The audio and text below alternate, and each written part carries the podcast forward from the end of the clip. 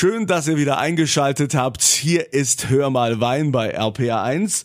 Heute sind wir in der Pfalz unterwegs.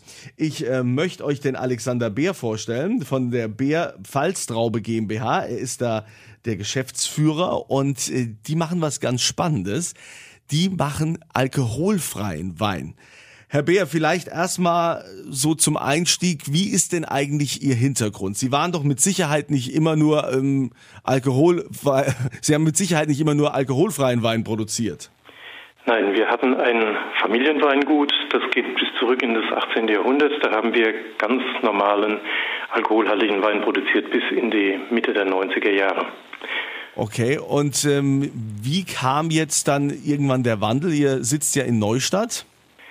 Ja, wir sind an der Weinstraße und wir haben ein äh, Gelände erworben, auf dem wir Esstrauben angebaut haben, weil wir diesen Wein- oder Rebenhintergrund hatten.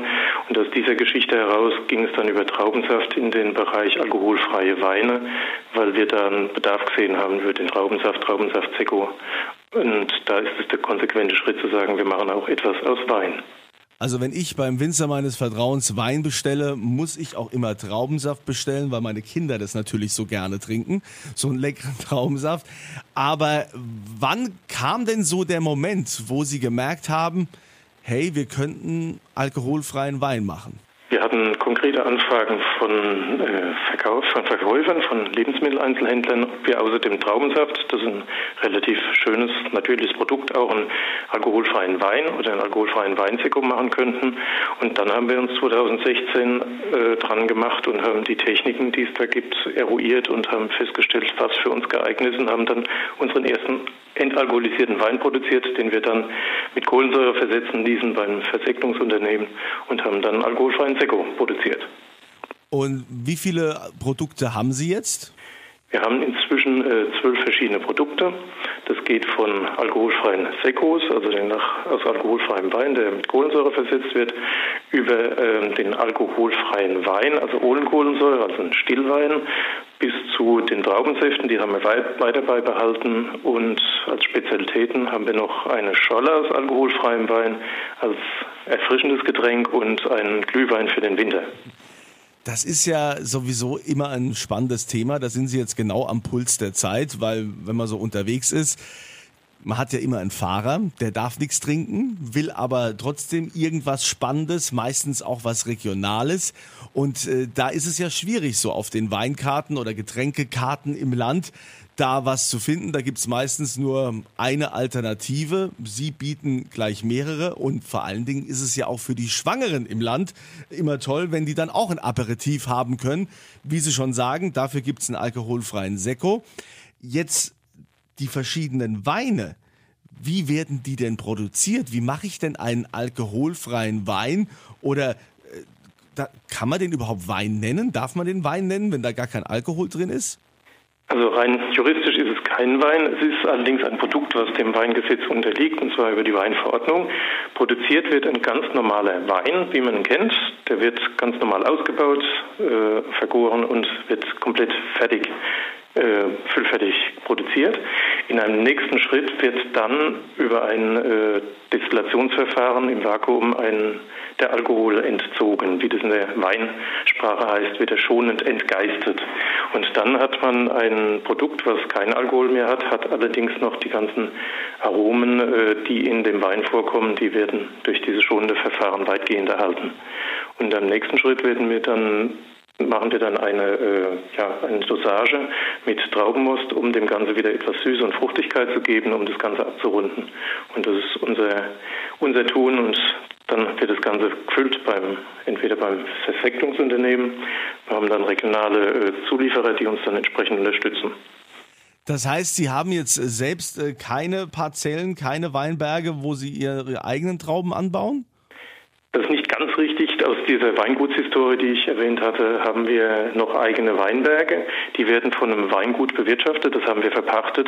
Und von diesen Weingut beziehen wir wiederum unseren Wein, den wir weiterverarbeiten. Also so gesehen wachsen die Trauben tatsächlich noch zumindest teilweise auf unseren eigenen Weinbergen.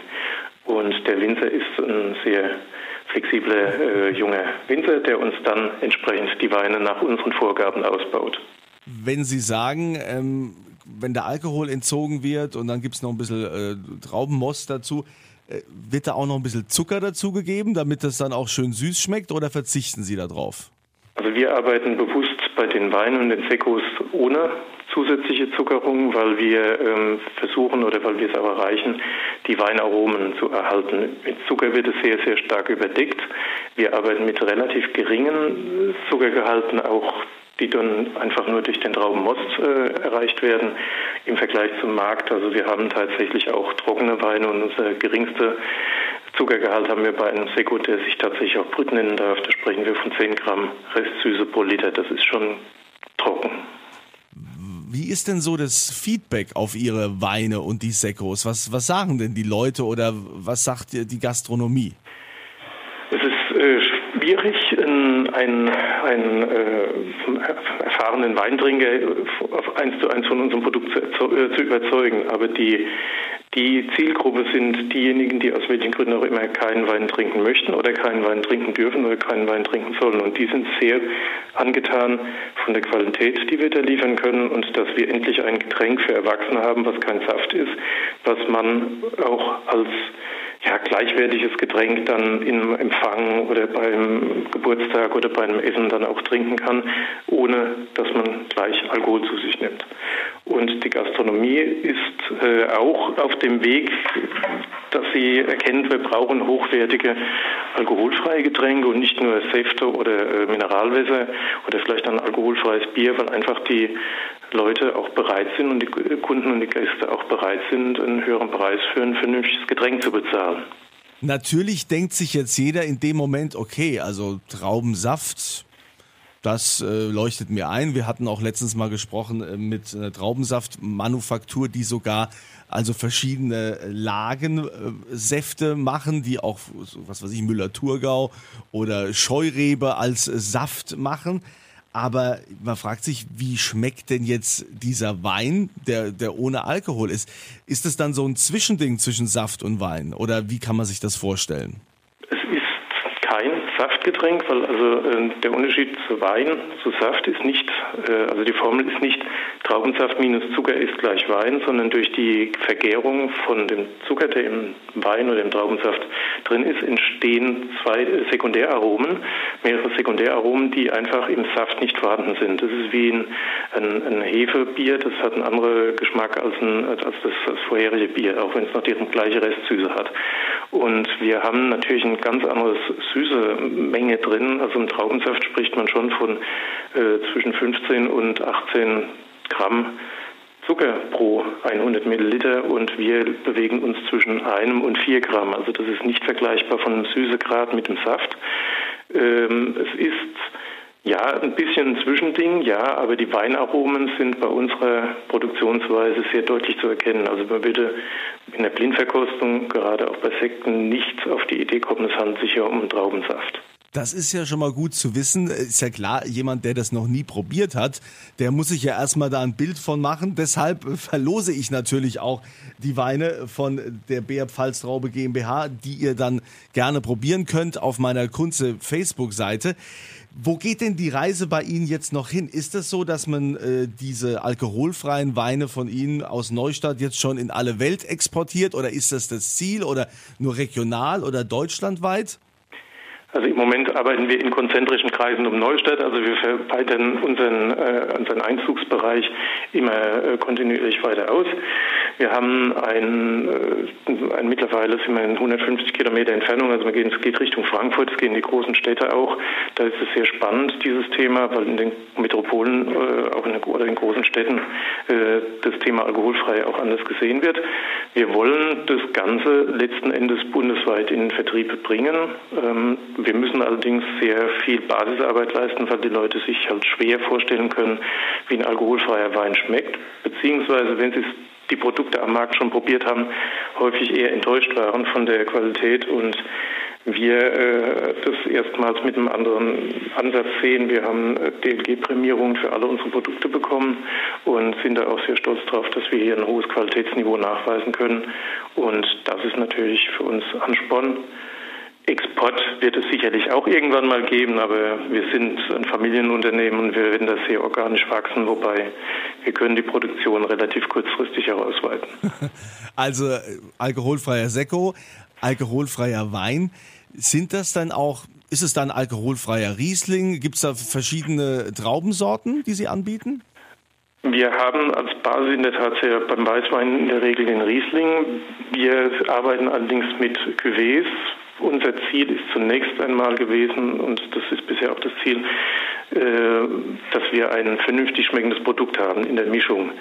Ähm, wenn wir einen Riesling machen, und das ist das, was auf unserer Agenda steht, dann muss ein Kenner sagen, der das blind probiert, das ist ein Riesling, nicht sagen, das muss ein Riesling sein, es steht auf dem Etikett. Das ist unser Ehrgeiz. Also wir wollen da wirklich dann auch eine ganz saubere Linie fahren. Bislang haben wir noch eine, äh, eine Richtung mal gemacht, das war jetzt also Muscatella, was eine sehr schöne Geschichte ist. Das ist der erste Sekko für eine Musbarer Weinhoheit oder für eine deutsche Weinhoheit als Prinzessinnen-Sekko, den haben wir gemacht auf eine, aus einem Wein, der tatsächlich auf unserem eigenen Weinberg gewachsen ist. Und da haben wir eine Muscatella-Edition aufgelegt für einen Seco und der hat äh, ein hervorragendes Ergebnis von der DLG bekommen. Also von 105 möglichen Punkten hat er genau 105 bekommen. Also da gab es auch nichts dran auszusetzen.